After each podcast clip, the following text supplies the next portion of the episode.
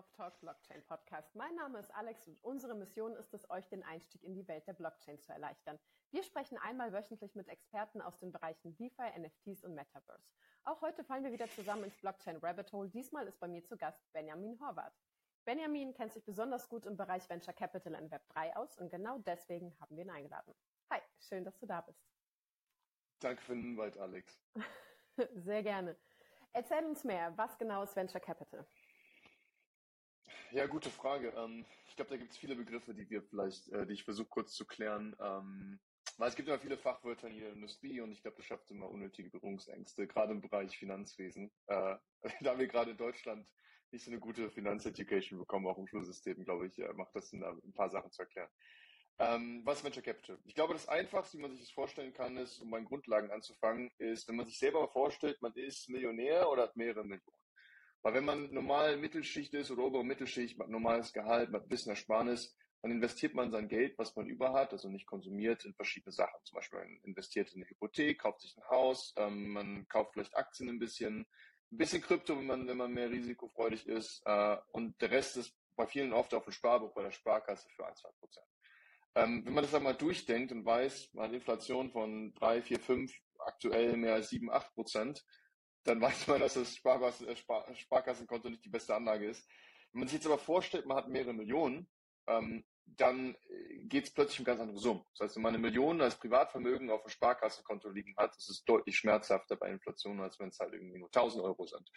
Das heißt, ähm, Leute, die sehr viel Geld haben, haben auch Zugriff auf zusätzliche Assetklassen, auf die normale Leute so gesehen keinen Zugriff haben. Also man einfach mehr Geld braucht, um überhaupt mitspielen zu dürfen. Und das sind dann eben unter anderem äh, VC-Funds, ähm, das sind Hedge-Funds, das sind äh, über verschiedene Family Offices oder Private Equity Funds, ähm, dass man plötzlich an vielen verschiedenen Investitionsmöglichkeiten teilnehmen kann, die man einfach nur mit einer gewissen Einstiegsgröße machen kann. Also in viele Funds kann man erst investieren mit 250.000, 500.000, einer Million Tickets und aufwärts und runter wird das gar nicht äh, akzeptiert.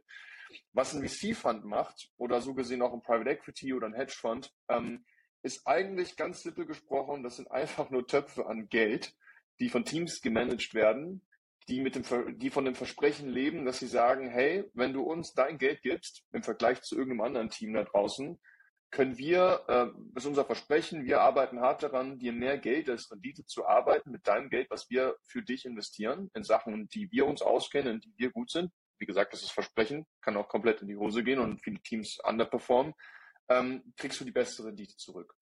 Also man sagt zum Beispiel über VC und VC-Funds ist halt ein spezieller Geld on top so gesehen, der sich darauf spezialisiert zu sagen, wir investieren in Frühphasenunternehmen oder in, in Mittelphasenunternehmen. Das heißt, wir investieren in extrem harte Growth Cases, die extreme Renditeversprechen teilweise haben. Ähm, ein normaler VC-Fund und Average, die gibt statistische Daten dazu, ich glaube, performt bei fast 20 Prozent äh, also pro Jahr was deutlich, deutlich über dem äh, Stockmarket ist. Aber es gibt auch viele Teams, die underperformen. Das heißt, man muss so gesehen auf das richtige Team wetten, was äh, am smartesten und am besten investiert und kontinuierlich die besten Returns liefert. Ähm, und der Nachteil ist allerdings bei Venture Capital Funds, dass das Geld sehr illiquide ist. Also wenn du Millionär bist und sagst, hey, du investierst 250.000 Euro in diesen Fund, also schmeißt dein Geld quasi rein mit anderen Leuten zusammen und die fangen dann an, in, in Startups zu investieren für dich, dann ist das Geld oft ähm, gelockt für fünf bis zehn Jahre. Weil wenn wir in, äh, in ein Frühphasenunternehmen investieren, Tag eins, dann kann das vielleicht fünf, sechs, sieben, acht Jahre dauern. Also wenn das Unternehmen nicht stirbt auf dem Weg dahin, das passiert mit den meisten Unternehmen, dann ist das Geld futsch, ähm, dass es wächst und wächst und wächst und man seine Anteile, die man ursprünglich nicht erworben hat, erst zum späteren Zeitpunkt verkaufen kann und es dann einen Return bekommt. Das heißt, es gibt hohe Renditeversprechen hier, mit hohem Risiko, dass man nicht aufs richtige Team gesetzt hat. Aber selbst wenn das klappt, kann das viele Jahre dauern, bis man sein Geld zurückbekommt. Und deswegen spricht man hier von illiquiden Assets. Was von vielen auch normal. Also hohe Rendite, ja, aber ist so nochmal ein zusätzlicher Nachteil, dass man halt das Geld nicht sofort ähm, abrufen kann. Okay, nice. Du hast gesagt, es kommt vor allem aufs Team an. Und was macht euer Team beispielsweise besser als andere Teams? Naja, das ist der Bereich, wo es äh, um Versprechen oder um Sales geht, so gesehen, wenn du die meisten VC-Funds fragst. Ich meine, am Ende des Tages, was zielt, ist der Track Record. Ähm, also, was ist quasi die Historie, die man vorweisen kann? Weil, vielleicht auch nochmal ein bisschen simpel gesprochen, was macht so gesehen ein VC-Team? Und vielleicht nochmal das Kontext, was wir machen. Also ich, äh, ich leite das Team von BlockRocket, das heißt, wir sind ein Investment-Team von fünf Leuten, äh, die sich auf Pre-Seed und Seed-Startups im Blockchain-Bereich spezialisiert haben. Das heißt, von all diesen VC-Funds da draußen sagen wir, wir spezialisieren uns insbesondere nur auf Krypto-Themen. Also alles, was nicht mit Krypto zu tun hat, ist schon mal außerhalb unserer Reach. Deshalb sagen wir dann auch, okay, das ist unser Spezialgebiet, weil da verbringen wir am meisten Zeit. Das heißt, hier können wir viel besser abschätzen als andere Teams, was gut ist und was nicht so gut ist. Und wir machen Early Stage Pre-Seed und Seed. Das bedeutet, ähm, wenn man von diesen Phasen spricht, Pre-Seed, Seed, Series A, Series B, irgendwann IPO, man kann sich das so vorstellen, dass jede Company hat einen Lifecycle, so wie Menschen auch. Das heißt, man, man wird geboren, man, man wird älter, man ist kein Teenager, irgendwann, wenn man heiratet, und irgendwann stirbt man. Und so ist es bei Companies eigentlich auch. Das heißt, eine Company, wenn es Pre-Seed ist, ist es am Anfang seiner Life-Stage. Es sind dann meistens äh, drei Jungs, drei Mädchen, äh, irgendwo in der Garage und ein Pitch-Deck und noch kein Produkt. Da fängt Pre-Seed an. Äh, und desto mehr weiter man wächst, also von Pre-Seed zu Seed zu Series A, man wächst von dieser Beginnerphase, wo man versucht, ein, ein Problem zu identifizieren und ein Unternehmen zu gründen, um dieses Problem zu lösen, dann Traction aufzubauen, dann irgendwann Revenues zu machen und dann immer mehr auf dem Weg dahin, immer mehr Geld einzusammeln, um immer schneller wachsen zu können um dann im Best Case äh, nach fünf bis zehn Jahren an die Börse zu gehen, ein IPO zu machen oder jetzt neuerdings halt Token Launch zu machen oder einfach ein sehr erfolgreiches Unternehmen aufzubauen, was halt ein Wachstumscase ist. Also perfektes Beispiel dafür wäre Coinbase. Coinbase hat vor, ich glaube, knapp zehn Jahren angefangen, ist inzwischen seit letztem Jahr, vorletzten Jahren die Börse gegangen, hat eine IPO gemacht. Und wenn man da als, als Investor wie wir, das wenn wir das mal auf die Analogie von Coinbase vergleichen würden, wir wären idealerweise bei Coinbase vor neun Jahren investiert gewesen. Direkt am Anfang versuchen unsere Anteile bis zum Ende zu halten. Und dann kann man auch auf dem einzelnen Deal 100, 200, 300, 400 X machen, wenn man in die besten Deals investiert. Aber äh, die meisten anderen Deals, in die man investiert, scheitern. Also 80, 90 Prozent der Startups in dem Bereich, vor allem ganz am Anfang in dieser Garagenphase, fahren gegen die Wand. Und das, das ist auch ganz normal, weil im Endeffekt, ähm, ich vergleiche das immer gerne so ein bisschen wie ein Scientist, der im Labor ist äh, und äh, an Innovation arbeitet. Also dieses Trial and Error, Trial and Error. Ähm, es gab wahrscheinlich hunderte oder tausende von, von Labortests und Versuchen, bis man irgendwann Penicillin erfunden hat. Und ich glaube, selbst das war nur ein, gar nicht mal beabsichtigt, weil Scientists wissen oft gar nicht, was sie erforschen. Da kommen Sachen raus, äh, die sie gar nicht auf dem Schirm vorhatten. Und das ist halt gelebte Innovation. Und ich glaube, das ist auch das, was Early Stage Startups machen. Also es gibt Gründer, die gehen raus, Sie glauben, es gibt Probleme, was sie lösen müssen. Sie versuchen es zu lösen. Die meisten scheitern, weil es extrem hart ist. Es ist deutlich härter, als die meisten Leute von außen das vielleicht denken würden. Und die wenigen, die es schaffen, setzen sich durch. Und ähm, vielleicht, um dafür eine Frage zurückzukommen, weil es war jetzt ein bisschen ausgeholt, was uns das Team besser macht. Im Endeffekt, was wir machen, wir versuchen, die Zukunft vorherzusagen das ist, was wir machen. Jeder Fund versucht, die Zukunft vorherzusagen, in seinem Bereich, auf, auf, auf seine Perspektive reduziert und zu sagen, ich bin besser darin, die Zukunft vorherzusagen als andere und deswegen solltest du mir dein Geld geben, weil wenn ich die Zukunft besser und genauer und zuverlässiger äh, vorhersagen kann als jemand anders, dann bin ich besser in der Lage, dein Geld ähm, zu vermehren und die eine bessere Rendite zu erzielen und auf die Gewinner zu wetten von all den Companies, die es halt eben nicht schaffen. Und ähm, das ist Überzeugungsarbeit, ähm, vor allem wenn man neu ist, weil ähm, die meisten Funds, gerade im Venture-Bereich, brauchen fünf bis zehn Jahre, bis die ganz, also wenn ich jetzt heute in Unicorn investiere, braucht das fünf Jahre Minimum, bis es ein Unicorn ist, in den meisten Fällen.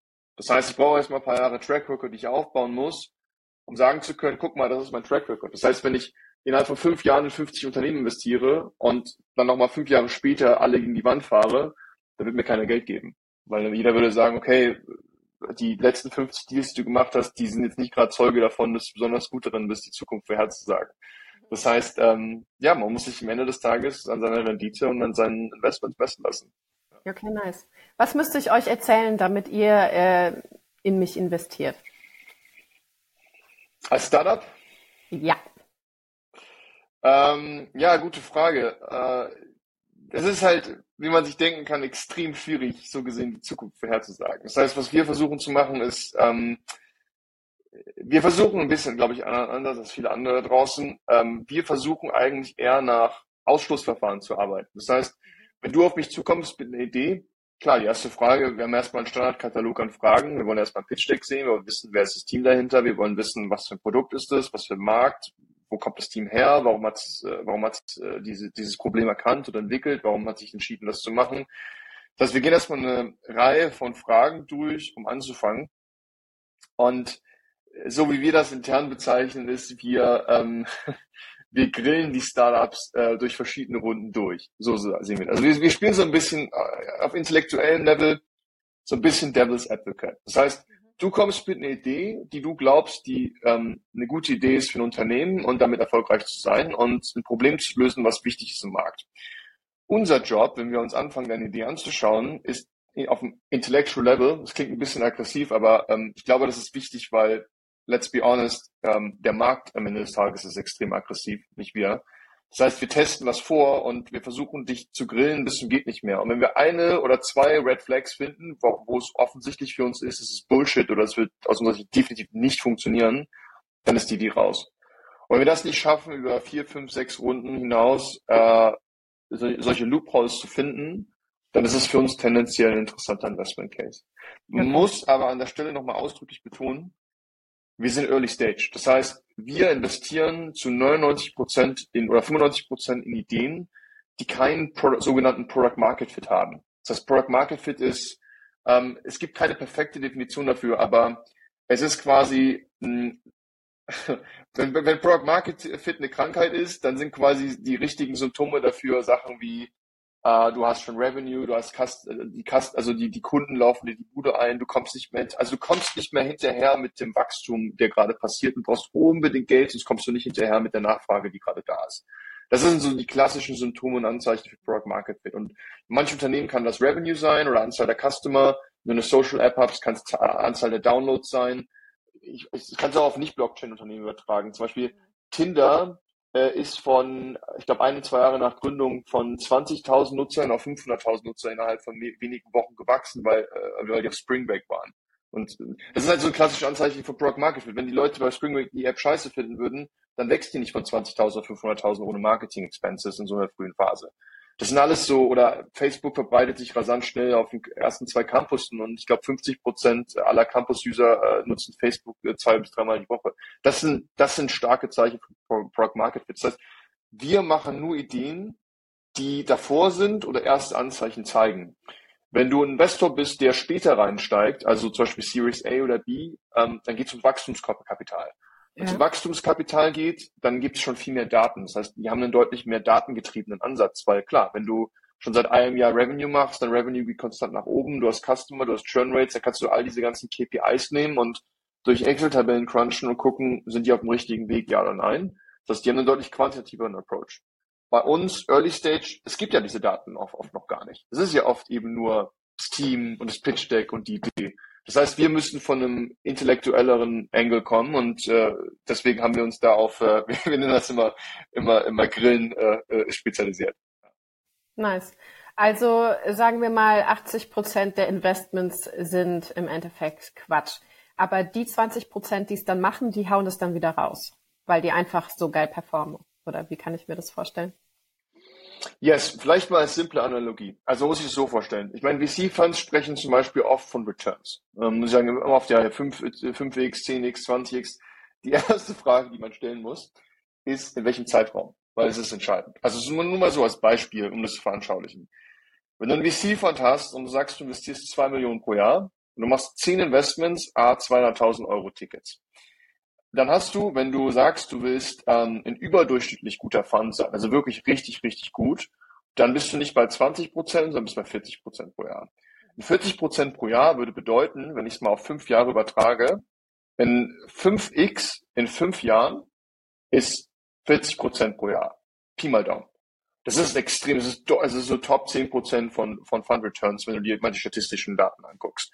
Das heißt, ich würde es schaffen als Fund, ich sammle 2 Millionen Euro ein, ich mache 10 Investments. On average, nach fünf Jahren habe ich aus 2 Millionen 10 Millionen gemacht. Das sind 5x. Ähm, die, die, die, äh, die, also man kann es sich nach fünf Jahren immer auscashen, deswegen ist es eine vereinfachte Rechnung. Aber nur um das mal zu veranschaulichen, wenn ich acht Companies habe, die von diesen 200.000 Euro, die zu null gehen, also die komplett gegen die Wand fahren, aber zwei Companies habe, die 25x each machen, da habe ich schon mal 5x mhm. mathematisch gesehen. Das ja. heißt, äh, oder noch drastischer, es können auch neun gegen die Wand fahren. Ich brauche einen, der ein 50x gemacht hat. Das heißt, gerade im Early-Stage-Bereich setzen wir auf tendenziell eigentlich Moonshots machen eigentlich, also sogenannte Moonshots mit sehr hohem Risikoverhalten machen eigentlich Sinn, weil du willst asymmetrische Returns. Wenn du der erste Investor in Coinbase bist oder in Uber bist oder in OpenSea bist oder in Sorare bist, dann machst du mal locker in 50, 100, 200 X nach mehreren Jahren. Und mit einem so Investment machst du halt locker mal neun andere Investments, die gegen die Wand fahren, machst du völlig weg und bist trotzdem absolut äh, überdurchschnittlich in deiner Performance. Okay, nice. Ähm, was sind deine Lieblings-Startups, die du kennengelernt hast bei deiner Arbeit? Was fandst du richtig interessant und woraus ist vielleicht auch was richtig Interessantes geworden später? Äh, beschränkt auf unser eigenes Portfolio oder, oder more open-end? Vielleicht beides. Vielleicht einfach, was bei euch richtig äh, nice gelaufen ist und dich interessiert hat und vielleicht auch außerhalb äh, deiner eigenen Arbeit. Was hat dich richtig begeistert? Naja, bei BlockRocket ähm, lieben wir unsere Startups natürlich alle gleich. Ja. Wie es bei guten Eltern auch so ist. Ja. Ähm, ich glaube, jede, jedes Startup hat eine, hat eine interessante Story. Ähm, wir haben zum Beispiel angefangen zu investieren, also wir haben angefangen zu investieren vor circa zweieinhalb Jahren, ähm, als die Covid, äh, lustigerweise als Covid ausgebrochen ist, die erste, erste Welle. Und wo bei vielen VCs erstmal die Funds für mehrere Monate auf Eis waren. Das heißt, wir haben es mitbekommen, wie viele Startups Schwierigkeiten hatten, insbesondere in dieser Phase. Äh, und das merken wir auch jetzt by the way wieder, weil es eine Rezession gerade im Anmarsch ist. Ähm, dass viele gute Teams Schwierigkeiten haben, in dieser Phase zu raisen. Und für uns, einige unserer ersten Investments, also unser erstes Investment war das Unternehmen Bentley zum Beispiel. Ähm, das ist auch unser erfolgreichstes bis, bis, bis heute. Ähm, die sind auf einem extrem guten Weg von der Entwicklung her. Ähm, zum Beispiel Wendy hatte, hatte große Probleme in der Fundraising-Phase, weil das genau in der Zeit war. Ähm, wir haben ein anderes Startup investiert, Trality, die waren auch im Sommer 2020 in, in Hochsaison der Pandemie, hatten, hatten es auch nicht so einfach. Ähm, und das waren beides Companies, wo wir zum Beispiel extrem überzeugt waren von Teams. Ähm, also man muss halt verstehen, desto mehr Early Stage das Unternehmen ist, desto höher ist auch die Wahrscheinlichkeit, dass sich das Unternehmen noch hier und da noch verändern wird, äh, was die Idee angeht. Und man wettet eigentlich aufs Gründerteam. Und wenn ich aufs Gründerteam wette, dann will ich wissen, wie ausdauernd, widerstandsfähig, loyal, ehrlich, in, so High Integrity, ähm, auch, auch dieser Spagat von, du willst Gründer haben, die, äh, Peter Thiel hat es mal gesagt, das ist eigentlich so ein Spagat, der, der, der sehr selten ist, aber ich fand das total spannend und ich sehe das auch so inzwischen. Leute, die extrem stur sind, auf der einen Seite, also ums Verrecken nicht aufgeben können, also von der Persönlichkeitsaspekten, aber auf der anderen Seite ähm, konstant offen für Kritik sind, wenn es also für Progress sind. Und das ist halt ein Spagat, der ist relativ selten, weil entweder hast Leute, die sind stur und wenn du nur stur bist, dann fährst du gegen die Wand, weil, weil dann bist du nicht offen für neue Daten und du musst offen für neue Daten sein als Gründer. Oder wenn du nur offen bist und dich nicht festlegen kannst äh, und nicht von jedem irgendwie äh, wie so ein wie so ein wie so ein Fehler im Wind bist und dich von jedem irgendwie überzeugen lässt, der Input hat, dann dann, kann, dann kannst du nicht die Konsistenz haben, auch Sachen zu machen ähm, und mal steady zu bleiben. Das heißt, wir gucken uns sehr stark die Trades an.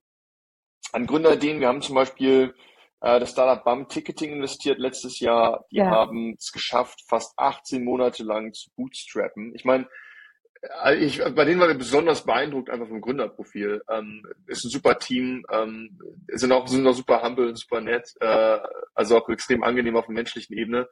Aber die haben das halt geschafft, ich meine, die haben ein Event-Ticketing-Startup. Das heißt, die haben sich auf den Event-Bereich für Konzerte, Musik etc. spezialisiert, für Ticketing-Bereich. Weil Ticketing ist ein Riesenproblem. Ähm, da gibt es teilweise, John Oliver hat jetzt neulich eine ganze Episode zu dem Thema gemacht vor zwei, drei Monaten, weil das so ein Riesenproblem ist mit diesem ganzen Ticket-Scalping. Also Leute, die mit Bots die Tickets aufkaufen, teurer weiterverkaufen. Und Blockchain wäre da eigentlich ein perfekter Fit.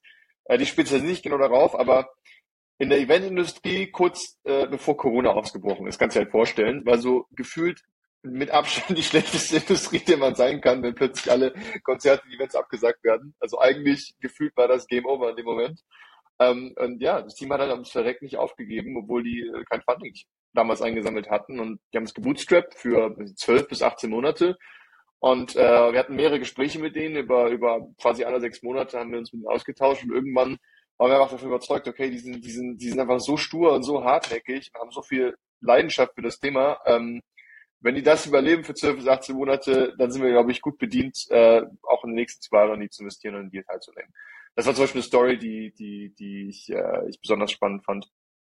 Ansonsten, auf dem globalen Level, jetzt unabhängig von unserem eigenen Portfolio, ähm, das ist vielleicht auch so eine persönliche Note. Also wir glauben oder wir versuchen extrem meritokratisch zu denken. Das heißt, uns ist es eigentlich vollkommen egal, wo Leute herkommen, ähm, äh, also so Geschlecht, sexuelle Orientierung, ähm, Herkunftsland, uns ist wirklich scheißegal.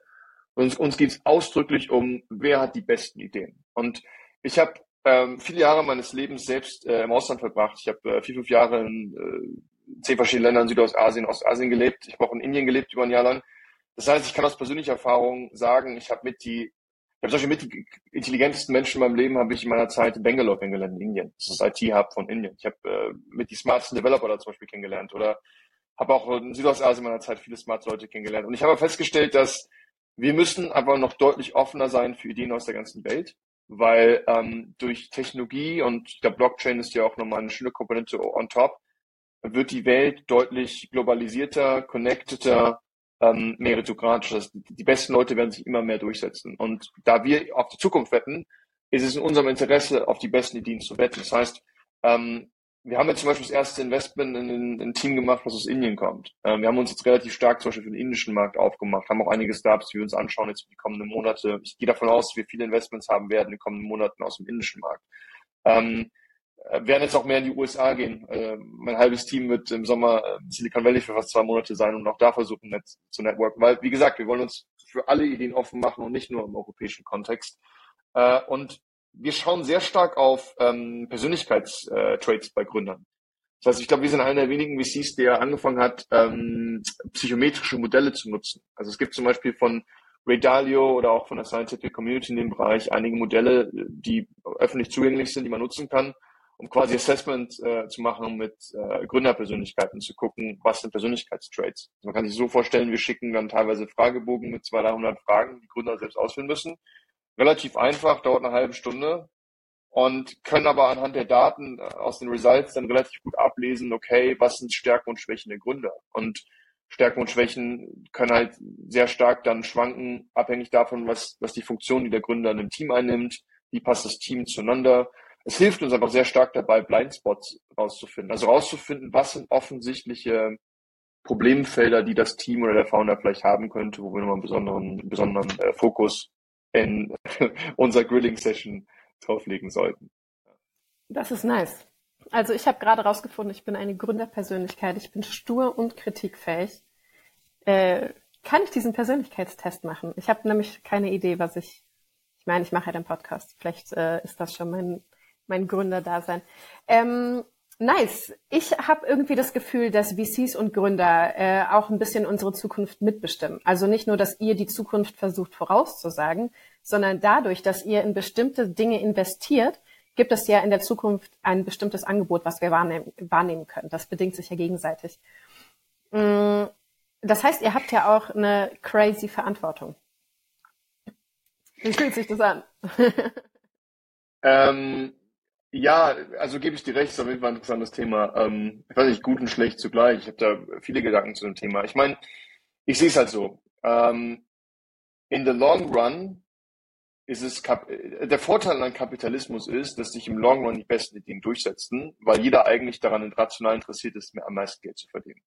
Das heißt, ähm, der Preis dafür, rassistisch zu sein oder irgendwie sexistisch zu sein oder ähm, mich auf bestimmte Bereiche zu beschränken aus irrationalen Gründen heraus, ist eigentlich unnötig teuer. Weil, wie gesagt, mein Job ist es, ich sammle Geld ein, ich muss das Geld vermehren. Das, that, that's all it is.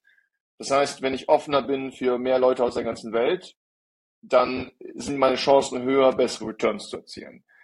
Ich glaube, das Problem ist aber, dass viele nicht wissen, wie sie filtern sollen, weil das ist eine der größten Herausforderungen. Also wie filterst du eigentlich nach ähm, den richtigen Persönlichkeiten? Ähm, ich glaube auch, dass viele andere VCs selbst nicht die richtigen Persönlichkeitstraits mitbringen, um eigentlich VCs zu sein. Aber das ist, das ist meine persönliche Meinung und Beobachtung. Ich meine, ich bin am Anfang meiner Karriere, das heißt, uh, let's see how I will do in den nächsten 10 bis 20 Jahren. Aber für mich ja, scheint es ja eigentlich relativ, äh, für mich scheint es aber relativ offensichtlich von außen betrachtet oder auch aus meiner eigenen Rolle betrachtet, dass man auch als VC extrem also ein Term, den ich, den ich, den ich sehr mag, ist äh, Intellectual Honesty. Also man muss ein sehr hohe, extrem hohes Level Intellectual Honesty haben. Das heißt, man muss ähm, wirklich keine Berührungsängste davor haben, sich mit inconvenient Fakten und Truths jeden Tag auseinanderzusetzen. Also zum Beispiel. Wir können kritisch sein, wie wir wollen. Wir können Startups grillen. Es ist immer einfach, aus der Position Startup, sag ich mal, auseinanderzunehmen, wenn man selber nicht Teil davon ist oder investiert ist. Im Moment, wo man anfängt zu investieren, ist man meiner Meinung nach emotional Teil des Teams. Weil, wenn, also unser, ist auch unser Anspruch. Wenn ich sage, wir investieren in Startup, dann muss ich gut genug sein, mich selbst grillen zu lassen vor anderen Investoren und das verteidigen zu können und zu erklären, okay, warum haben wir dieses, dieses, dieses rational gemacht? Und ich glaube, das ist halt dieser schwierige Spagat. Das heißt, was, ich zum Beispiel oft sehe, ist, dass sich viele damit schwer tun und das ist, äh, da haben wir auch unsere eigenen Biases for sure, dass wenn du halt investierst, dann bist du halt auch emotionally invested und dann willst du auch keinen Gesichtsverlust haben und du willst auch nicht, dass das Geld futsch ist und das kann aber oft sein, dann entwickelt sich das da halt nicht ideal. Du hast halt teilweise Kritikpunkte vor anderen, die du vielleicht teilweise anders bewertest oder vielleicht auch mal unter gar nicht auf dem Radar hattest. Und ich würde sagen, ein VC sollte, sollte gut darin tun, jeden Tag auf neu sich selbst immer daran messen zu lassen und offen für allen Input sein, der kommt, auch wenn er vielleicht unangenehm ist für einen selbst. Weil, wie gesagt, ähm, wir versuchen Startups zu Product Market Fit zu bekommen in Early Stage. Und das ist verdammt hart. Das heißt, jeder konstruktive, in, jeder konstruktiv gemeinte Input, der von außen kommt, ist eigentlich in meinem Interesse. Aber an vielen Stellen wird er oft kurzfristig unangenehm sein. Aber mittel- bis langfristig will er dazu beitragen, dass ich mich weiterentwickeln kann. Und zum Beispiel, wenn wir auch teilweise, ähm, wird sich jetzt nächsten, nächsten Jahre zeigen, wenn wir auch falsche Investments machen, wo teilweise Startups scheitern, müssen wir sehr ehrlich zu uns selbst sein und wirklich genau verstehen, welche Fehler haben wir gemacht? Wie hätte man das vermeiden können? Beziehungsweise, was viel wichtiger ist, wie können wir das in Zukunft vermeiden? Weil so gesehen, unser Team hat einen Algorithmus, der versucht, die Zukunft vorherzusagen, wie das andere Team auch. Und jeder Dateninput, den wir bekommen, der unser Algorithmus besser macht, müssen wir mit offenen Armen empfangen. Und ich sehe einfach in der VC-Welt bei vielen nicht, dass, dass dieses Mindset der Fall ist. Und ich glaube, dass das oft Innovation einschränkt, weil es wirklich viele gute Teams da draußen gibt, die an größeren Themen arbeiten, die vielleicht mehr unter die Kategorie Moonshot fallen, aber die wirklich klasse Gründer haben und eigentlich ähm, super spannend sind. Aber das Problem ist, dass viele VCs oft auch so eine gewisse Herdenmentalität haben. Das heißt, oft ist es halt dieses Social Who's Who. Also wenn einer investiert, okay, Signaling, dann ziehen halt viele andere mit und Signaling kann auch in die andere Richtung arbeiten. Und ich würde mir manchmal wünschen, dass wir da mehr ähm, dass, dass, dass, dass die meisten VCs da ein bisschen mehr äh, mit ihren eigenen Beinen äh, auf dem Boden stehen würden und, und ein bisschen unabhängiger voneinander versuchen, die Situation zu bewerten und nicht so sehr nach Sentiment gehen. Und auf eine andere Art und Weise, wie wir das auch sehen, ist, es gibt extrem viel Bullshit dem Markt. Und es gibt auch extrem viel Bullshit, wo andere investieren. Und es sind teilweise Aspekte, was ich, dass ich selbst nicht nachvollziehen kann, okay, warum würde man in gewisse Startups investieren? Also bei uns werden auch viele Startups scheitern. Aber unser Anspruch ist wenigstens zu sagen, äh, wir wollen uns, wir können unsere Investments schieben im Nachhinein, sondern wir wollen quasi gracefully failen. Also sagen können, okay, hat nicht geklappt, aber das waren alle unsere Key Facts intellectually, das, darauf haben wir gewettet, das waren die Risiken, das und das haben wir vielleicht falsch eingeschätzt, wir lernen raus, wird besser das nächste Mal. Und vielleicht der letzte Punkt, das kommt auch dann darauf an, wie sich diese VC-Teams zusammensetzen, weil ich glaube, das Problem ist, ähm, ich habe selbst zum Beispiel sehr stark im Gründerkontext für zwei Jahre gearbeitet, bevor ich im VC-Bereich angefangen habe zu arbeiten.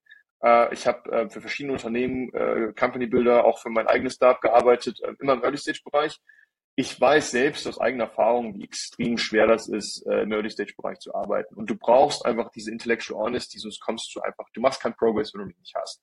Und ich sehe halt bei vielen anderen Teams, ich weiß halt nicht, ob das ideal ist, wenn die meisten VC-Teams sich aus, weißt du, irgendwie Investmentbankern äh, mit 10, 20 Jahren Investmentbanking-Background zusammensetzen. Weil ich glaube, du brauchst immer irgendwelche Leute im VC-Team, die auf jeden Fall selbst einen starken äh, Entrepreneurship-Kontext haben. Nicht unbedingt immer als erfolgreiche äh, Unicorn-Exit-Founder, äh, aber zumindest mal mehrere Jahre im Startup-Umfeld gearbeitet, können auch im eigenen Startup gescheitert sein. Ähm, aber einfach so ein gewisser Degree an Hustle, glaube ich, äh, würde den meisten Teams äh, nicht schlecht tun. Ja. Und dann wäre, glaube ich, auch die, die, da wäre glaube ich, mehr Offenheit da, äh, auch manchmal risikoreichere Investments zu machen. Ja. ja. Ich denke auch, das Mindset ist eigentlich die äh, Basis für alles. Aber das sehe ich auch in meinem Beruf, aber thementechnisch. Also wenn sich viele Leute auf ein Thema stürzen, dann sind andere Menschen auch geneigt, hinterher zu rennen. Also oder auch im Kryptomarkt. Also wenn viele verkaufen, dann verkaufen viele weitere, obwohl es Bullshit ist. Also wenn Leute verkaufen, Absolut. dann einfach die Hände aufhalten und billig einkaufen. Äh, Das hat mich ein bisschen daran erinnert. Das ist halt die Unsicherheit. Das ist halt, Ja. das ist halt die Unsicherheit. Aber der Unterschied hier ist, wir werden dafür bezahlt, mit Unsicherheit zu arbeiten. Deswegen äh, sollten da die, die, die Expectations auch ein bisschen höher sein. Ja, und vor allem äh, eigene Bewertung.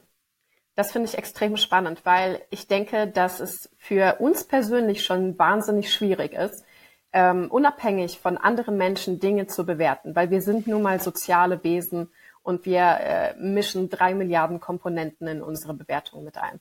Und da wirklich rational, intellektuell und nicht emotional basiert oder getrieben Entscheidungen zu treffen, das ist wahnsinnig schwierig. Das sehe ich auch immer bei uns in der Teamarbeit.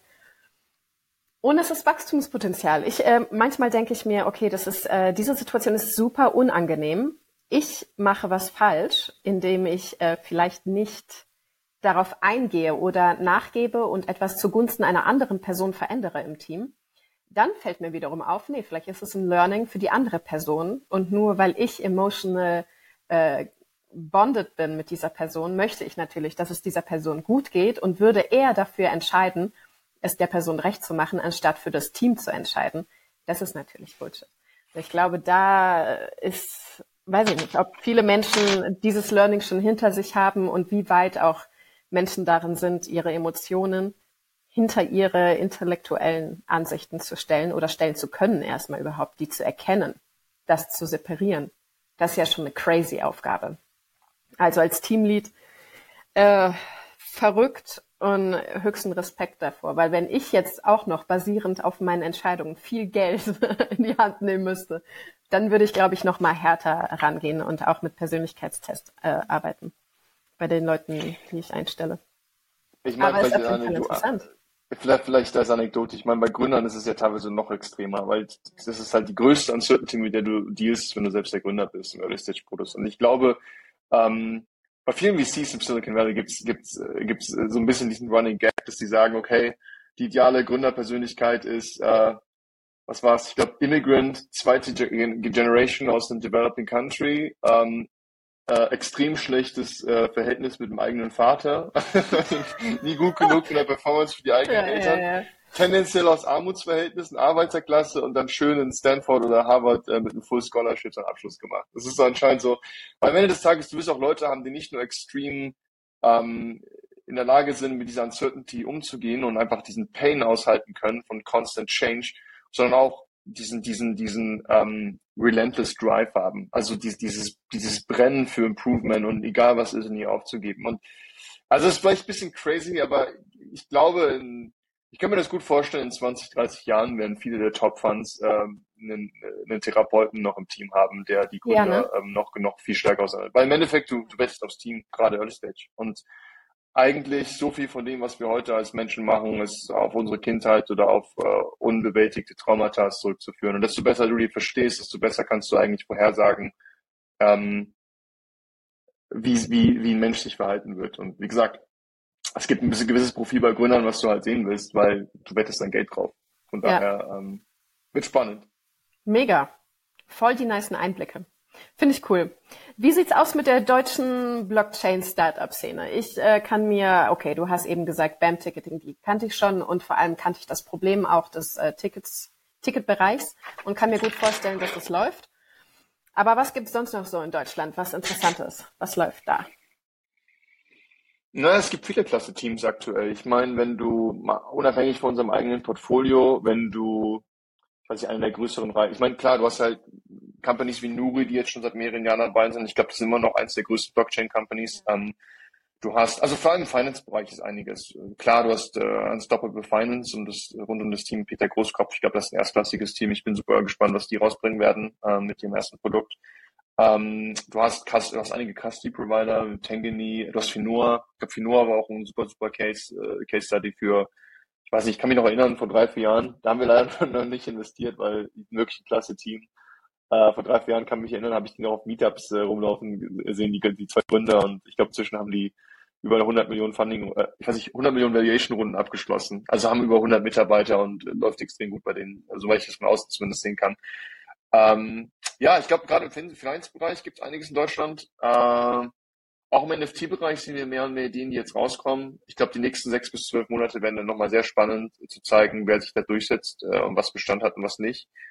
Ähm, allgemein, und das bezieht sich jetzt nicht nur auf die Kryptoszene in Deutschland, sondern generell auf den Startup-Bereich. Ähm, Deutschland ist einfach und auch generell Europa ist halt einfach nicht global so relevant, wenn es um Startup-Bereich geht. Und ich glaube, es hat viel mit dem kulturellen Aspekt von Risikoverhalten zu tun. Ich glaube, in Deutschland ist man weniger, deutlich weniger offen für, für Risiko als zum Beispiel in den USA oder auch in Indien. Äh, und dementsprechend hast du auch einfach nicht die Kapitalmengen. Also die, die Fundgrößen der VCs sind halt ein Joke äh, in Deutschland im Vergleich, wenn du mit Valley vergleichst. Also ist halt, ich meine, Andreessen Horowitz hat, glaube ich, seinen dritten oder vierten Fund jetzt geclosed mit 4,5 Milliarden. Das ist halt, ich weiß gar nicht, was der größte Fund ist in Deutschland, der sich auf Krypto spezialisiert, vielleicht ein paar hundert Millionen maximal.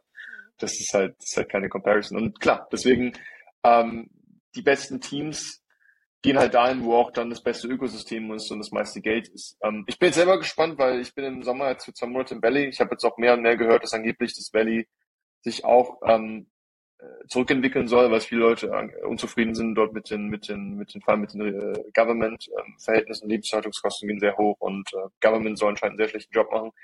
Mal gucken. Ähm, vielleicht ist vielleicht dezentralisiert sich das auch mehr, äh, gerade durch den Kryptobereich. Äh, ich meine, ich glaube, Lissabon hat sich mehr und mehr zu einem Crypto-Hubspot entwickelt. Ähm, ich glaube, Berlin war immer ein guter Fit, weil einfach Berlin kulturell von der Stadt auch sehr gut dazu passt. Ich meine, Berlin ist generell eher anarchistisch und, und, und ist jetzt kein Zufall, dass äh, eins der Ethereum-Testnets, ich weiß nicht, ob das, ja, das ist Görlinet. Das ist Görl ja. Görlitzer Park Factory, äh, ja. Space. Ähm, deswegen. Da kommt ein bisschen Stolz in mir hoch, dass ich äh, auch mal da gewohnt habe. Das ist aber weißt du, aber weißt du, ich glaube, ich glaube, es wird auch vielleicht weniger relevant für jetzt, wo die Mitarbeiter sitzen, vielleicht für die Entity und wo die Companies dann Steuern bezahlen. Aber ähm, ich meine, unser eigenes Team ist komplett remote verteilt. Wie gesagt, die Hälfte meines Teams wird in den USA sein für zwei Monate im Sommer und das ist halt völlig egal. Wir arbeiten halt Fulltime. Also wir können egal wo von der Welt, solange du eine Internetverbindung gibst, gar nicht arbeiten. Und das sehen wir bei ganz, ganz vielen Krypto-Companies auch und teilweise auch in den größeren, wo wir investiert haben. Ich glaube, die wenigsten davon haben ein festes Office, wo äh, 80 Prozent der Mitarbeiter jeden Tag erscheinen müssen. Von daher, die Welt ist wird. Quatsch. Äh, ich finde, das ist auch nicht mehr äh, zeitgemäß, dass man Leute zwingt, in irgendein Office zu rennen. Jeden Tag auch noch.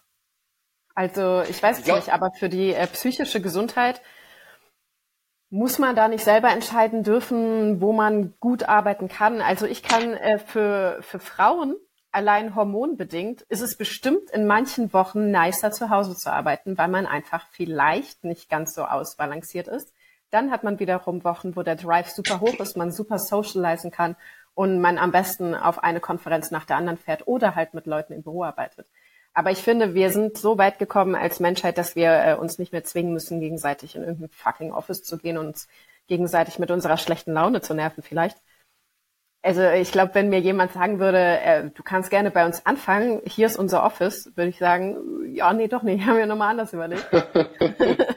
Weil die Flexibilität ist ja auch, äh, ich glaube auch Reisen ist super wichtig für uns, für unser Mindset, für unsere Entwicklung. Und wenn wir das dann eintauschen gegen fucking Büro, never. Na gut, ich meine, deep down, äh, da kommt dann wieder der Kapitalist bei mir durch. Ich würde sagen, depends. Es kommt darauf an, was der Arbeitgeber anbietet, was du als Arbeitnehmer willst. Ich meine, wenn, wenn, wenn du dir als Arbeitnehmer das aussuchen kannst, du kannst Demand stellen, wie du willst. Wenn das Unternehmer sagt, nö, das und das sind die Requirements. Das ist halt Free Market. Wenn ein Unternehmen sagt, wir wollen das und die können dann keinen hiren, dann ist es halt ihr Problem. Und wenn sie genügend Leute hiren können, dann passt ja. Ich glaube langfristig, ähm, es hat halt beides Vor- und Nachteile. Ich meine, die Nachteile, die ich halt sehe, sind, es gibt, glaube ich, gewisse Art von Tasks, wo, also ich glaube, die größte Schwierigkeit ist dieses, dieses, ähm, diese Serendipity, also die, die, dieses, diese Zufälligkeit zu reproduzieren, weil ich glaube, Leute schätzen die Dynamik, wenn man in einem größeren Office, einem größeren Team arbeitet, ähm, und wenn ein Department äh, irgendwie auf dem Weg zur Toilette äh, mit dem anderen Department in Kontakt über einen Kaffee kommt und dadurch sich neue Ideen entwickeln.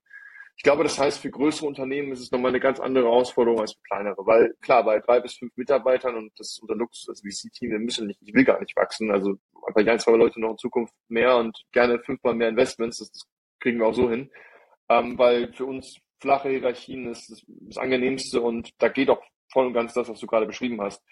Aber wenn du größere Teams hast, dann hast du halt das Problem mit ähm, dieser Zufälligkeit von, von du möchtest, dass sich alle möglichen Ideen halt ähm, zufällig generieren, die du nicht vorhersehen kannst, nur vorher programmieren kannst, also Kreativität so gesehen. Ähm, und der andere Aspekt ist auch Loyalität. Ich glaube, Absolut. dass die Loyalität Bonding. von Mitarbeitern runtergehen wird und desto digital du es machst, desto schwieriger wird es Unternehmen Loyalität oben zu halten. Ähm, ich bin da aber, ich glaube, ich, den Kompromiss, den ich hier sehe, wo ich sehr, sehr ähm, bullish bin, sind einfach Metaverse-Applikationen. Also ich habe halt jetzt schon eine Oculus äh, zu Hause und ich habe schon alle möglichen Applikationen ausprobiert und du kannst jetzt schon, wenn du eine Oculus hast, diese Workrooms ausprobieren, wo du quasi mit jemand anderem im Office sitzt. Äh, das ist halt Beta-Phase, aber in drei, vier, fünf Jahren, wenn wir Mainstream-Devices haben äh, und es wird vollumfänglich für die meisten zugänglich sein. Und ich glaube, dann wird's, dann wird's wirklich spannend. Dann Weil wenn du, ja. ja, wenn du 3D Office Environment äh, mit, mit, mit guter Auflösung reproduzieren kannst und es ist völlig egal, wo du sitzt, dann, dann sehe ich auch, dann, sehe ich auch immer weniger äh, Gründe, warum das lokal ähm, an einem Ort sein sollte, ja. Ja, ich denke, eine hybride Geschichte, die flexibel ist, ist nice. Aber für, wie du gesagt hast, für große Unternehmen, da bin ich raus, da würde ich eh nicht arbeiten wollen. Das wäre mir eh zu stressig. Ich mag es einfach klein und übersichtlich. Agreed. Ja, Kann ich nur teilen. Da ja. bin ich auch voll bei dir. Ich, in so großen Dimensionen denke ich gar nicht. Da. das ist für mich direkt Stress, wenn ich dran denke. Nee, nee, nee. Ähm, wie sieht's aus? Könnten DAOs funktionieren als VC? Also theoretisch, wenn du jetzt dein Team als DAO organisierst. Ich meine, vielleicht ist es schon eine DAO-ähnliche Shape, sowieso. Könnten DAOs das VC-Game langfristig ändern? Äh, ich glaube, es sind zwei verschiedene Aspekte. Einmal als konzeptuelle, konzeptionelle Frage und einmal als ähm, wie pragmatisch, wie leicht ist das Stand heute umsetzbar. Konzeptionell, absolut. Ich meine, was ist eine DAO? Ich würde sagen, eine DAO ist eigentlich nicht, es ist einfach eine neue Legal Structure. Also im Sinne von, die, die also ich verstehe zum Beispiel bei vielen nicht, die immer meinen, okay, eine DAO, das kann doch nie ein Unternehmen, ein Unternehmen kann nie durch eine DAO geleitet werden. Ich verstehe aber oft, ehrlich gesagt, gar nicht so richtig warum, weil wenn du dir zum Beispiel eine Aktiengesellschaft anschaust, dann hast du ja auch bestimmte Organe. Du hast einen Aufsichtsrat, du hast ein Management Board, was gewählt wird, du hast eine Shareholder, du hast eine Hauptversammlung.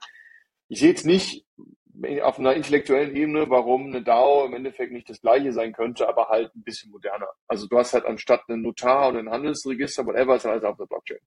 Aber die wird ähnlich sein. Eine DAO wird halt Management Board appointen, was dann äh, verantwortlich sein wird fürs Tagesgeschäft zum Beispiel. Und ich glaube, im VC-Fund-Bereich, ja. Es ist einfach nur eine andere Infrastruktur äh, für den Legal-Aspekt. Ich habe das Gefühl, dass durch Blockchain einfach diese ganzen alten, outdated Prozesse mit Notar und Handelsgericht und whatever, dass das alles einfach durch Technologie jetzt so einen richtigen Push bekommt, mal geupgradet zu werden. Und ich glaube, das ist eigentlich das Spannendste daran, weil der Gesetzgeber upgrade eigentlich nicht so gerne Sachen, außer er wird in eine Lage gezwungen, wo er es machen muss, weil halt neue Technologie da ist. Und ich glaube, das könnte halt zu interessanten Entwicklungen auf einer ähm, legislativen äh, Perspektive führen, dass, dass, dass da einige Veränderungen stattfinden.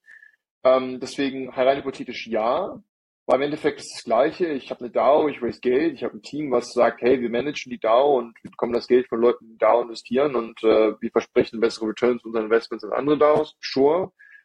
Aber auf einer Legal-Perspektive, Stand heute, keine Ahnung, wie das funktionieren würde, weil ich sehe es ja auf dem, auf dem, auf dem Fund-Bereich. Wenn du einen Fund aufmachen willst, das ist, äh, es ist extrem, es ist extrem viel Aufwand. Du musst äh, alle möglichen Anwälte einschalten, musst verschiedene, je nachdem welchem Land du bist, welche Jurisdiction du hast, welche Rechte du, du haben willst, musst du alle möglichen BaFin-Lizenzen beantragen und äh, alle möglichen Legal Requirements erfüllen, ähm, verschiedene Kapitalstrukturen dafür gründen dadurch zu verschiedenen Notaren gehen. Also, also es, es, ist, es dauert auch Zeit. Hat auch alles, es dauert mehrere Monate, sowas aufzusetzen. Äh, mal unabhängig von den ganzen Legal-Kosten, die du noch oben drauf hast. Das heißt, Stand heute, das ist halt das Problem, du gehst zum Anwalt, du kommst mit irgendeiner coolen Idee auf Blockchain, der gibt dir erstmal 50 Gründe, warum das wohl legal nicht funktioniert. Das ist halt die Realität auf der pragmatischen Seite. Und ähm, es wird spannend zu sehen, wie weit sich das vielleicht ändern könnte.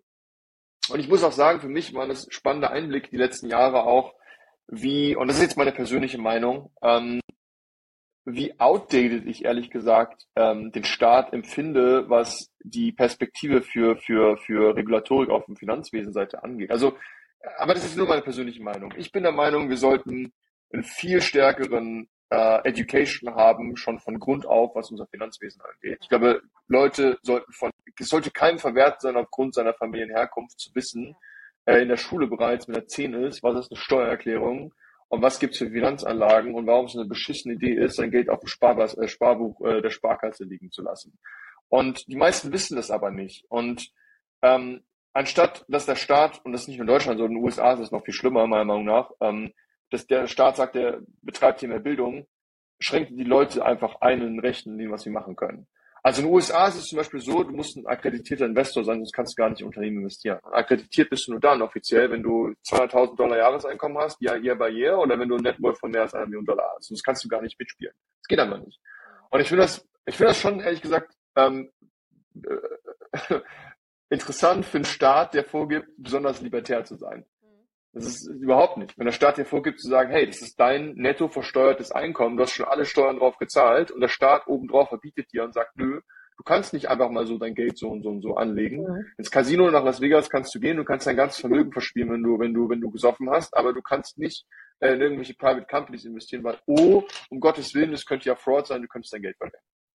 Und ähm, ich, ich, deswegen, ich bin eigentlich kein Freund davon, so viele Legal Restrictions hier zu haben. Äh, ich glaube, dass wir einfach bessere Bildung im Finanzwesen bräuchten von Grund auf für, für, für, für alle Mitbürger unserer Gesellschaft. Ja, das sehe ich auch.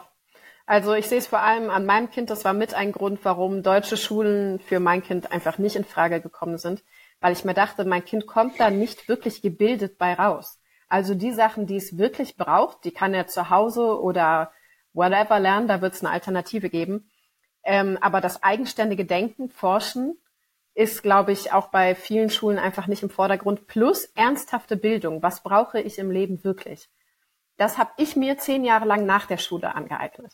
Also das ist so ein Bullshit gewesen, diese 13 Jahre da abzusitzen. Da waren bestimmt schöne Momente dabei und da waren bestimmt auch ein paar Infos ganz nützlich. Aber im Endeffekt haben die aus mir jemanden gemacht, der eben nicht mehr kritisch denkt, der aber weiß, ähm, wann wer wo äh, in irgendeinem Reich ermordet worden ist, was aber keine Sau interessiert. Und dieses Ding von... Plus Gedichtanalysen, plus Latein, genau. plus... Äh, ja, also die wahren Talente sind da auch komplett verschüttet worden, äh, obwohl ich schon wusste immer, was ich machen möchte. Aber das gab's halt einfach dort nicht. Das gab's nicht und deswegen gab's das auch als berufliche Orientierung einfach nicht. War nicht drin. Und ich war auf einer wirklich, wirklich sehr, sehr guten Schule, eine der besten überhaupt auf einem Privatgymnasium. Und muss leider sagen, selbst das ist, äh, reicht meinen Ansprüchen als Mutter nicht. Das finde ich total bescheuert. Und äh, da sehe ich auch ein großes Problem drin, was Innovation und Wandel angeht. Weil die Menschen werden ja. gar nicht dazu angeleitet, ernsthaft darüber nachzudenken. Weil den Satz, den ich so oft höre, ja, aber das ist ja illegal. Das ist ja aber nur illegal, weil jemand anderes beschließt, dass es illegal ist. Und früher war es auch legal, im KZ zu schießen auf andere Menschen. Also wir müssen doch unseren gesunden Menschenverstand auch einschalten und sagen, okay, das, was von, von anderen Menschen diktiert wird als richtig und als wegweisend, muss nicht zwangsläufig wirklich richtig und wegweisend für unsere Gesellschaft sein. Das mag für die Leute, die das bestimmen, vielleicht vorteilhaft sein, aber langfristig für mich persönlich vielleicht nicht. Und ich glaube auch, ähm, dass unsere Gesellschaft extrem anders aussehen würde und sich extrem anders entwickeln würde, wenn es wirklich gute Bildung gäbe nicht nur Finanzbildung, auch äh, allgemein, vielleicht auch Persönlichkeitsentwicklung und so weiter und so fort. Wie unsere Gründerszene aussehen würde, das wäre phänomenal verrückt einfach. Ich glaube, to the moon mit uns. ja, ich, ich, ich agree auf jeden Fall, dass man, dass das Education System extrem outdated ist. Ich, ich, was ich absolut vermisse, ist äh, wesentlich stärkerer Fokus auf IT. Aber wirklich ganz, ganz, also ich glaube, jeder, jedes Kind mit zehn sollte schon mal ein Grundverständnis davon haben, was Programmieren ist. Um Absolut. einfach früh, einfach früh auch entscheiden zu können, okay, ist es eine Richtung, die mich interessiert. Ich meine, wenn wir von sozialer Mobilität sprechen, die in Deutschland nicht besonders hoch ist, wenn du statistisch dir anschaust, äh, für ein westliches Land, ähm, der Key für soziale Mobilität aus meiner Sicht, also um eine hohe soziale Mobilität zu haben, ist eben ein Education-System zu bauen, was versucht, diese Ungleichheit aufzufangen, dass man eben nicht von seinem Familien-Background restricted sein sollte, sondern von seinen Talenten, seinen Fähigkeiten, seinen Ambitionen. Und dafür brauchst du ein viel breiteres Bildungsangebot von früh auf, mit einer Spezialisierung, die Kinder dann über Zeit, also das sehe ich auch so, ja. Und IT, ich sehe ganz klar IT, sehr, sehr starken Fokus. Ich sehe Law als sehr starken Fokus. Ich sehe Psychologie. Ähm, und ich sehe auch Finanzwesen extrem stark. Aber Finanzwesen würde ich persönlich sogar in die Grundbildung, das kann man nicht abwählen. Das muss, das muss jeder ein gewisses Exposure haben, weil ähm, die beste Verteidigung gegen Fraud und Bullshit out there ist uh, Education. Absolut. Sicht. Mega. Ähm, eine Frage an dich als Experten. Wie siehst du das im Moment? In welche Richtung gehen die Investitionen im Blockchain-Bereich weltweit? Wie sehen die Trends aus und wie könnte sich unsere Gesellschaft mit dem Angebot, was jetzt unterstützt wird, in, weiß ich nicht, 10 Jahren, 15 Jahren, was könnte da auf uns zukommen? Also, weil die Grundsteine werden ja jetzt gelegt. Ja, du, das ist eine spannende Frage. Ich meine, wir versuchen, wir, kommen wir wieder in den Bereich der äh, Zukunftsprediction. Äh, äh, wir, wir beschäftigen uns auch damit, vielen versuchen auch drüber nachzudenken. Also was ich zum Beispiel in vielen Fällen noch sehr vermisse, Stand heute, ist äh, im NFT-Bereich die ganzen Use Cases. Ich habe das Gefühl, zum Beispiel der NFT-Bereich ist, ist, ist zu 90 Prozent substanzlos Stand heute. Und ähm, das, das sieht man auch dann in den Art von Startups, die rauskommen, die Sachen, die teilweise gefundet werden. Und also vielleicht auch noch ein Satz. Für uns ist wirklich extrem wichtig, long-term Sustainable Investments zu machen mit Sustainable Returns. Wir sind nicht daran interessiert, in irgendeine Shitcoin zu investieren oder kurzfristig ein 10x zu machen mit irgendwas, was dann mit 90% Wahrscheinlichkeit später gegen die Wand fährt. Und wir wollen in wirkliche also Lösungen investieren, die wichtige Probleme unserer Sicht lösen. Und mit, mit, mit einer sehr intellectually, also high intellectual honesty ähm, Perspektive, die wollen die Welt damit ein bisschen besser machen. Und das soll jetzt nicht esoterisch klingen, aber im Sinne von besser machen, also einfach Probleme lösen, die wirklich als Probleme von vielen auch wahrgenommen werden und eine Zahlungsbereitschaft da ist. Ähm, Im NFT-Bereich, glaube ich, wird es viele spannende Entwicklungen geben. Äh, da haben wir auch lange gebraucht, um, weil gerade wenn du so viel Bullshit auf dem Markt hast, dann musst du ja durchfiltern und äh, das ist einfach sehr viel Neues. Und wenn du sehr viel Neues hast, dann musst du ja trotzdem die Frage stellen, okay, was davon hat eigentlich Substanz, was davon ist interessant, was davon ist eben das, was Bullshit ist. Und ich glaube, alles, was Richtung IP oder Lizenzrechte geht im Bereich NFT, könnte zum Beispiel ein super spannender Bereich werden. Das heißt, also die Frage, die wir uns immer und immer wieder stellen, was ist eigentlich Blockchain at its core? Also warum macht es Sinn, in einem gewissen Use Case überhaupt irgendeinen Crypto-Angle hinzuzufügen versus hätte man ja auch ohne machen können und dann ist halt die Frage, ob es wirklich notwendig ist. Ähm, und Blockchain its core für uns heißt eigentlich immer mehr, es ist Transfer of, of, of Assets. Also es geht um Value. Es geht darum, dass man einen Wert von gewissen Vermögensgegenstand digital repräsentiert. Und dieser Vermögensgegenstand kann ja sehr vielfältig sein. Also er kann von Financial Assets gehen, kann aber auch ähm, zu, zu Intellectual Property Rights oder eben Artistic, äh, Art-related Assets oder auch In-Game Assets zum Beispiel gehen. Also wir sind sehr bullish, was den Gaming-Bereich angeht, weil wir glauben, dass es hier einfach sehr viele Bereiche gibt, wo man mit einer Blockchain-Infrastruktur noch viel coolere Systeme schaffen kann, wo einfach mehr Content kreiert wird. Also nur mal so als Beispiel. Ähm, ich weiß nicht, kennst du dich ein bisschen mit, äh, mit Videospielen aus oder bist du, bist du da blank? Blank okay. nicht, leg los. Okay, okay, Beispiel. Also zum Beispiel ein sehr bekanntes Videospiel ist ja äh, GTA, also GTA. Es gibt ja schon mhm. seit 20, okay, 25 Jahren. Live, das, das kennst du wahrscheinlich. Genau. Also GTA ist, ein, und ich finde es auch spannend zu differenzieren, weil wir haben halt viele Metaverse-related Use Cases mit sehr viel Hype und für uns eine spannende Frage ist auch immer, okay, was ist eigentlich der Unterschied zwischen dem Metaverse und dem Videospiel? Weil ich habe das Gefühl, dass viele, viele Leute auf dem Markt haben eigentlich gar keine Ahnung von Videospielen und entdecken dann Metaverse und, und äh, haben das Gefühl, die haben Videospiele entdeckt, aber eigentlich Videospiele gibt es schon seit 20 Jahren. Also ja, ist, eigentlich, ja.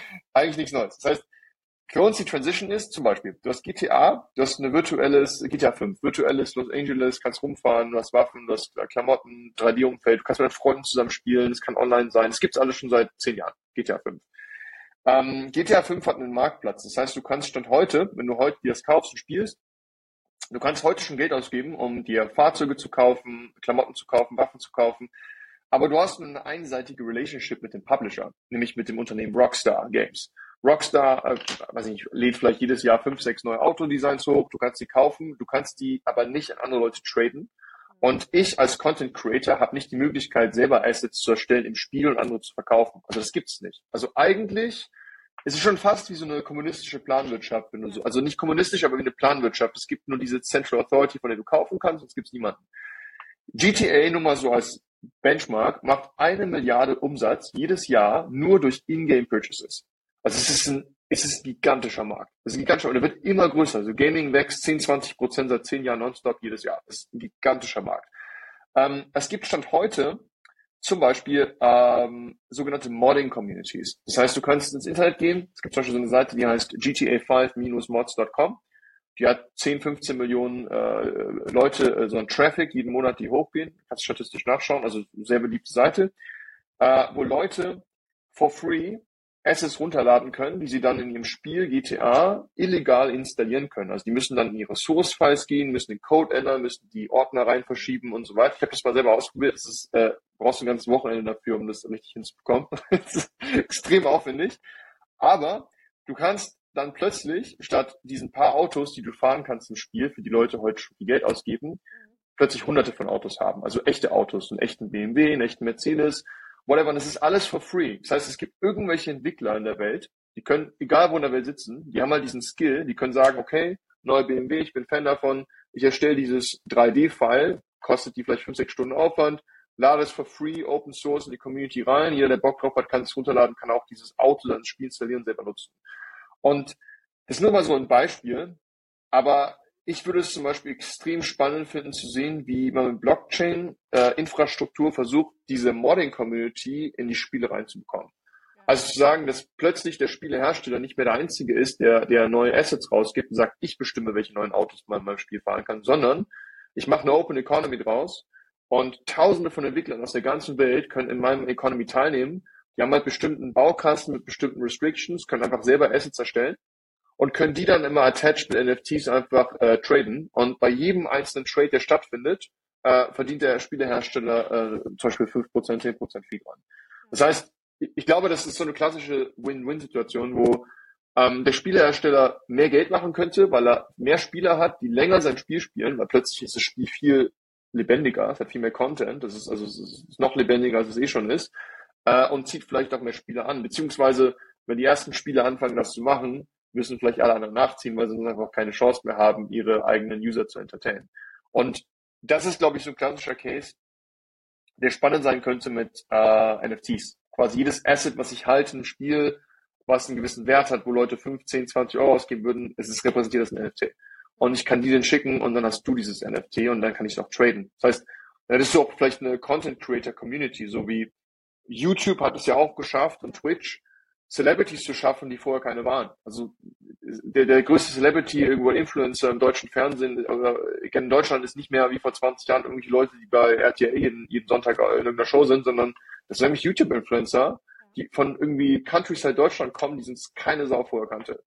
Und ich könnte mir vorstellen, dass es im Gaming-Bereich auch so ist, dass du plötzlich zwei, drei, vier Prozent der Developer hast, die einfach den coolsten Content herstellen und die coolsten Assets für irgendwelche Spiele, die plötzlich anfangen, damit richtig viel Geld zu verdienen. Und vielleicht letzter Satz dazu. Das kannst du ja heute schon sehen im Spiel äh, Roblox. Also Roblox ist genau darauf angesetzt, ähm, aber ist noch nicht Blockchain-basiert. Aber es ist so der erste Trend, der klar in die Richtung zeigt, okay, es wird mehr und mehr Content Creator auch im Bereich Gaming geben und nicht nur zentralisiert von den Publishern bestimmt sein. Und ich glaube, Blockchain NFT Use Cases könnte da ein sehr, sehr spannender Match sein für dieses Problem. Richtig nice. Es werden auch neue Jobs entstehen einfach. Sehr cool. Ja, nice. Wir sind schon am Ende angelangt. Und mein Key Takeaway ist, dass Gründer stur und offen für Kritik sein sollten. Das äh, fand ich sehr interessant. Hast du irgendwas, was du unseren Zuhörern mitgeben möchtest, was dich besonders interessiert hat? Ähm, ja, und Relentless Drive. das nice, ja, ja, genau, genau. Nie, nie, nie, nie, nie aufgeben, äh, konstant, konstant Feuer. Ähm, ja, ich glaube, was ich allen mega mitgeben würde, ähm, die sich für den Bereich interessieren oder selber Gründer sind, äh, für uns, wie gesagt, wir sind Early Stage, der heilige Gral ist Product Market Fit. Es ist extrem hart ähm, und die meisten Unternehmen scheitern daran.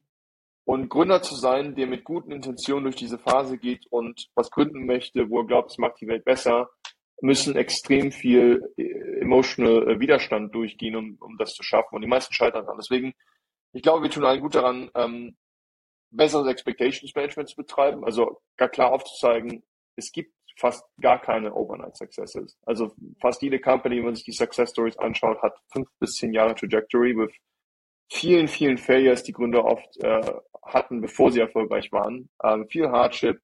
Äh, selbst Leute wie Elon Musk waren, glaube ich, fast zwei oder dreimal äh, insolventen in ihrer Karriere, weil sie halt eben extrem viel, extrem hohe Risiken eingegangen sind. Und deswegen nicht unterkriegen lassen für all diejenigen, die, die, die an was arbeiten, was sie glauben, was es wert ist, äh, so viel Energie zu investieren.